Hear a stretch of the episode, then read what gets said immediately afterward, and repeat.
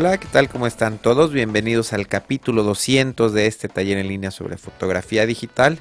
Mi nombre es Guillermo Flores y bueno, pues lo prometido es deuda. En, el, en este capítulo vamos a ver ahora sí el tutorial sobre cómo mezclar fotografías para hacer un HDR. Por ahí les dejé de tarea el capítulo pasado tomar tres fotografías eh, que estuvieran dos pasos eh, que estuvieran a dos pasos de distancia y vamos a ver en este capítulo cómo mezclarlas. Antes de, empezar a hablar eh, ya sobre el tema, quiero mostrarles algunas fotografías. Eh, pues me voy a ir muy rápido para no perder mucho tiempo. Esta es una imagen ya mezclada, un HDR ya terminado, incluso haciendo la mezcla de tonos. En, en, sí este no es un HDR, sino una fotografía que ya tiene una mezcla de tonos. El nombre correcto para este tipo de imágenes no es HDR, sino Tone Mapped.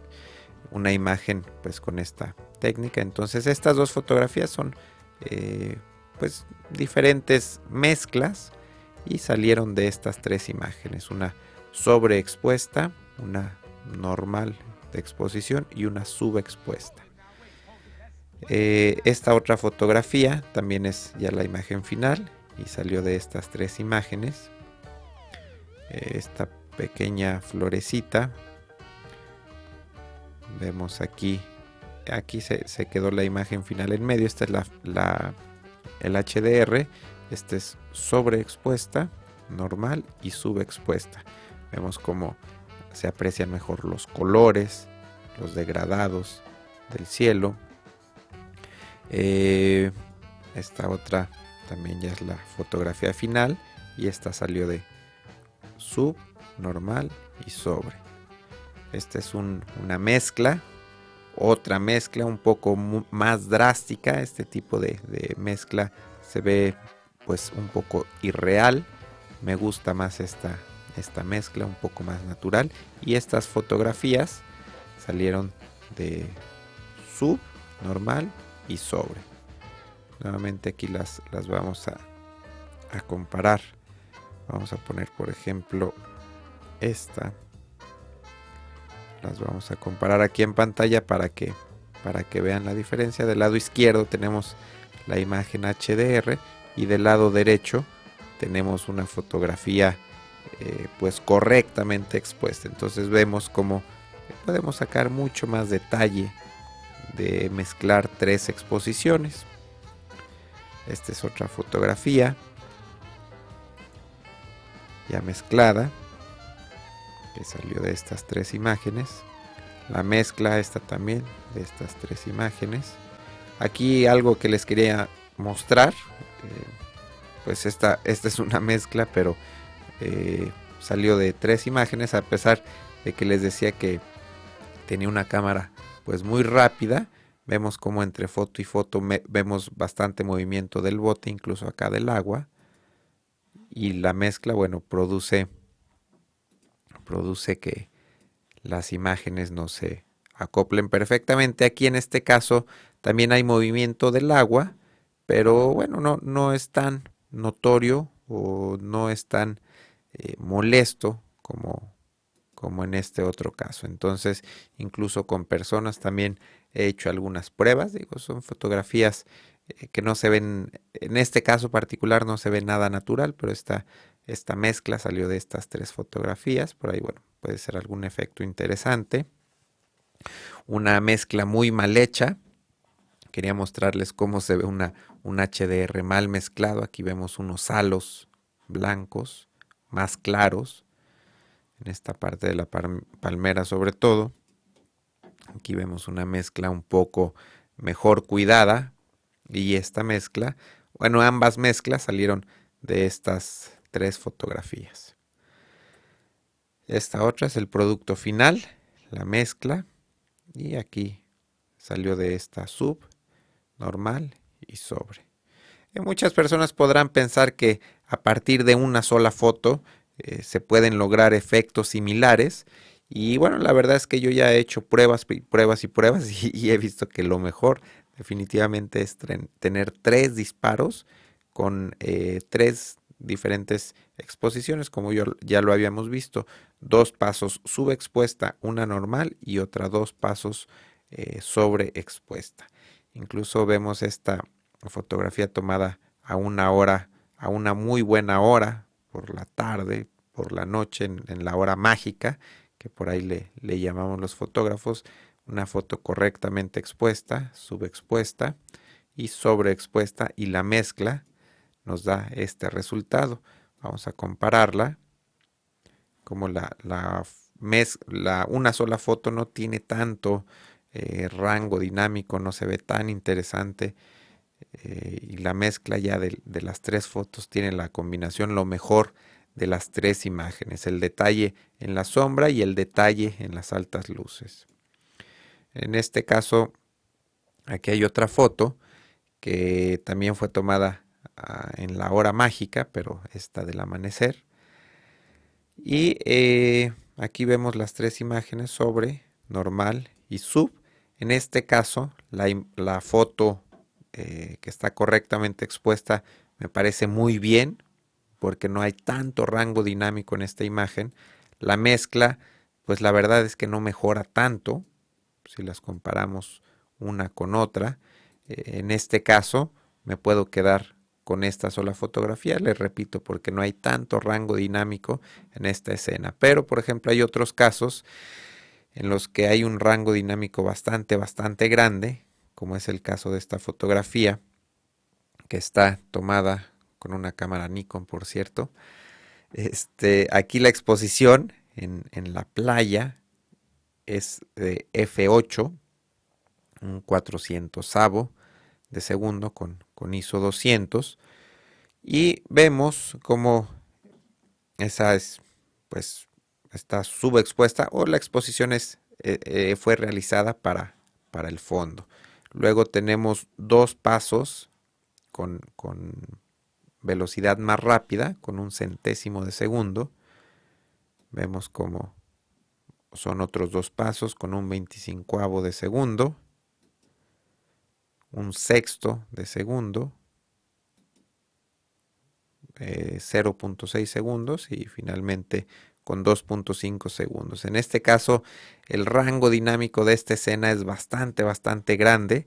Aquí tenemos detalle en, las sombras, en todas estas áreas de aquí. Entonces aquí fue una mezcla de una, dos, 3, 4, 5, 6 imágenes para lograr este resultado. Esta foto final ya está mezclada. Es un HDR de estas seis imágenes. Y entonces, bueno, vemos que hay escenas, hay situaciones de luz en las que pues es imposible que un solo cuadro capte tanto rango dinámico y tenemos que recurrir a mezclar eh, las fotos en, un formato de HDR.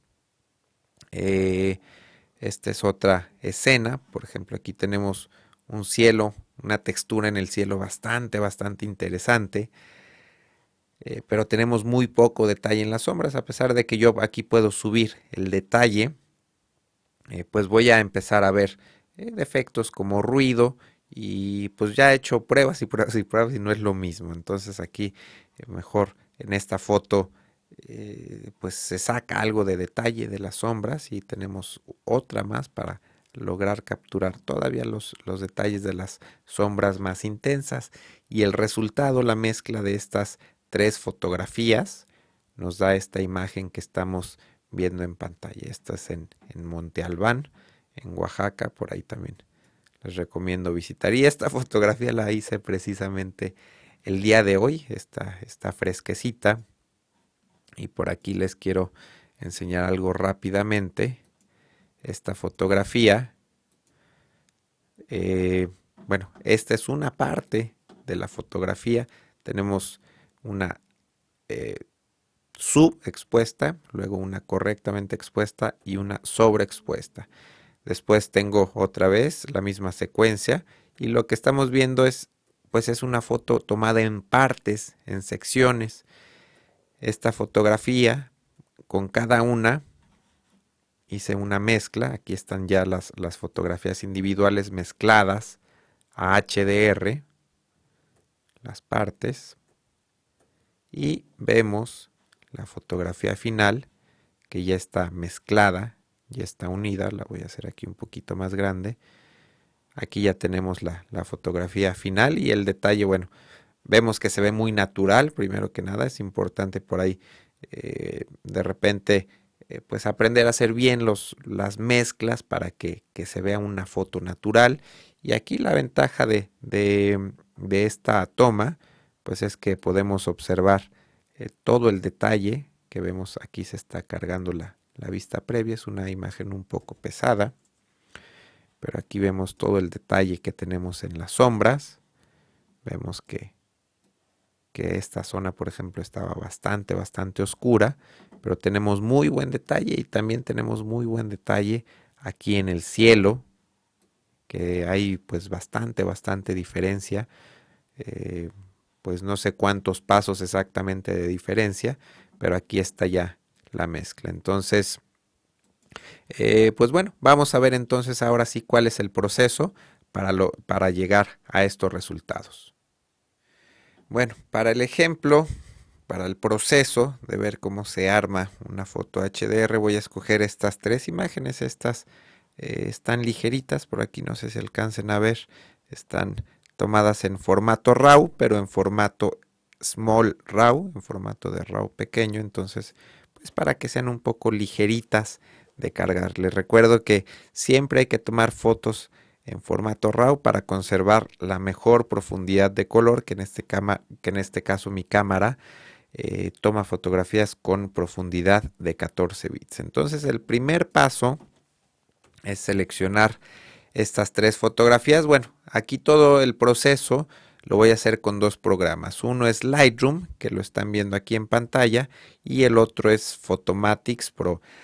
Eh, no necesitan estos programas, no soy anunciante de estos programas, simplemente son los que yo eh, utilizo. Hay muchas marcas, muchos diferentes programas, entonces ustedes eh, decidirán cuál, cuál les conviene mejor utilizar. Pero bueno, los pasos que voy a hacer, pues creo que los pueden aplicar desde cualquier programa. Entonces, la primera cuestión que tenemos que hacer es preparar nuestra fotografía, nuestro archivo RAW.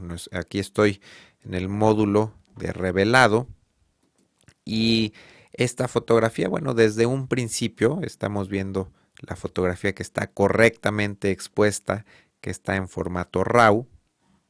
Y aquí yo le di un ajuste a la temperatura de color, lo dejé en, en 6000 grados kelvins para que se vea eh, pues cálida la imagen.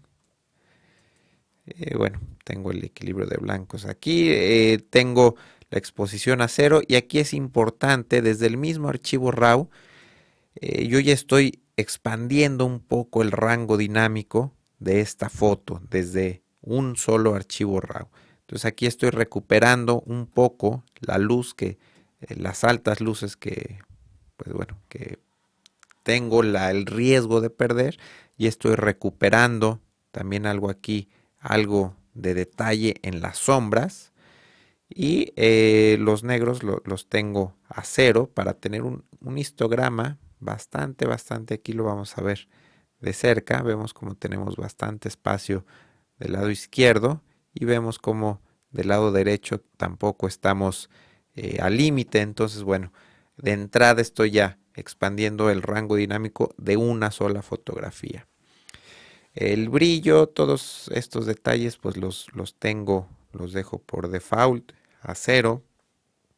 Eh, la respuesta, la curva de respuesta la tengo lineal. Si tuviera contraste medio, ya estoy eh, pues perdiendo un poco de, de, detalle. Ahorita lo que quiero es una foto muy plana, incluso aparentemente con poco contraste. Obviamente no voy a alterar el color específico porque este eh, pues parámetro lo aplico para todas las fotos en general. Aquí no aplico ningún filtro de enfoque, lo tengo a cero. Sí aplico reducción de ruido porque al recuperar, al, pues sí, al poner aquí recuperación de detalle en las sombras, pues voy a tener un poco de ruido y desde Lightroom, desde la preparación de la foto, estoy pidiendo que me corrija un poco ese detalle. 10 puntitos solo de reducción de ruido por ahora. Eh, corrección de lente, no voy a aplicar viñetas, a pesar de que me gustan mucho. Ahorita quiero la foto lo más plana posible, pero sí voy a corregir aberración cromática. Muchas de estas fotografías son tomadas con un lente gran angular, entonces eh, voy aquí a apagar. No sé si, si alcancemos a ver. Estoy metiendo zoom a la fotografía. Y aquí alcanzamos a ver en esta parte. Voy a hacer más zoom todavía. Vemos aquí como vemos algo de aberración cromática y la estoy corrigiendo. ¿Por qué es importante corregir? Porque al hacer fotos HDR tenemos mucho problema de aberración cromática. Entonces, desde que estamos preparando el archivo, hay que tratar de corregirla. En este caso, esta foto fue tomada con un lente 10-22 a 13 milímetros. Y más o menos, yo conozco ya ese lente. Más o menos yo sé que estos son los valores que necesito para, para reducir, para quitar un poco la aberración cromática. Entonces, muy importante este paso. Y es, es el último detalle que cuido. Todo, todo lo demás está cero, está flat, está plano. Entonces ya que apliqué este ajuste a esta fotografía, eh, lo puedo grabar. Puedo irme a, digo, yo aquí estoy utilizando Lightroom, aquí podría grabar estos ajustes, que de hecho ya lo hice. Y tengo por aquí un, preset que se llama Photomatics. Eh, no sé por qué le puse Photomatics, le eh, pude haber puesto otro nombre como pre-HDR, o sea, para preparar las fotografías para un HDR, pero en fin, le puse el nombre de Photomatics. Entonces, eh, pues aquí mis tres fotografías, la que está correctamente expuesta, la que está sobreexpuesta y la que está subexpuesta, tienen exactamente los mismos valores. Para checar voy a sincronizarlas sincronizar estas fotografías. Esta con esta también la sincronizo. Y aquí algo importante, estas fotografías fueron tomadas sin tripié, entonces a lo mejor no sé si alcancen a percibir un poco de movimiento entre, entre cuadro y cuadro, pero bueno, eso a cuidar posteriormente. Entonces, eh, mis fotografías RAW, bueno, yo no puedo editar un archivo RAW, simplemente eh, acabo de crear las instrucciones para por aquí que se grabara un archivo XMP y en ese archivo XMP vienen los ajustes que yo acabo de hacer. Entonces el primer paso de preparación lo tenemos listo.